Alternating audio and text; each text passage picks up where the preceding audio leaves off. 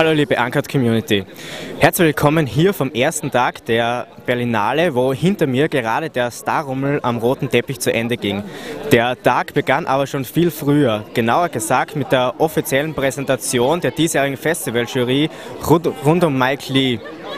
Alle sind sich ihrer großen Aufgabe bewusst und wollen offen und ohne Vorurteile in das Festival gehen, so die Kernaussage. Zum Mittag hatte ich bereits die Möglichkeit, den Eröffnungsfilm vorab zu sehen. Les Adieux à la Reine von Benoît Jacot. Ein Drama, das sich in den Tagen vor der Französischen Revolution am Hof von Ludwig XVI. abspielt. Mittendrin Diane Kruger als Marie Antoinette. Der Film beschreibt den Fall einer Dynastie.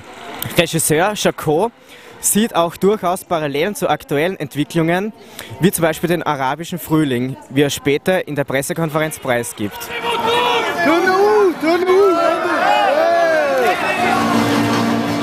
Insgesamt ist der Film ein sicher durchkomponiertes Werk mit viel Feingefühl für die Charaktere.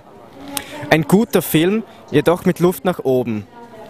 Das war's auch schon für heute und bis morgen. Ihr seht jetzt noch einige Bilder vom roten Teppich. Ciao.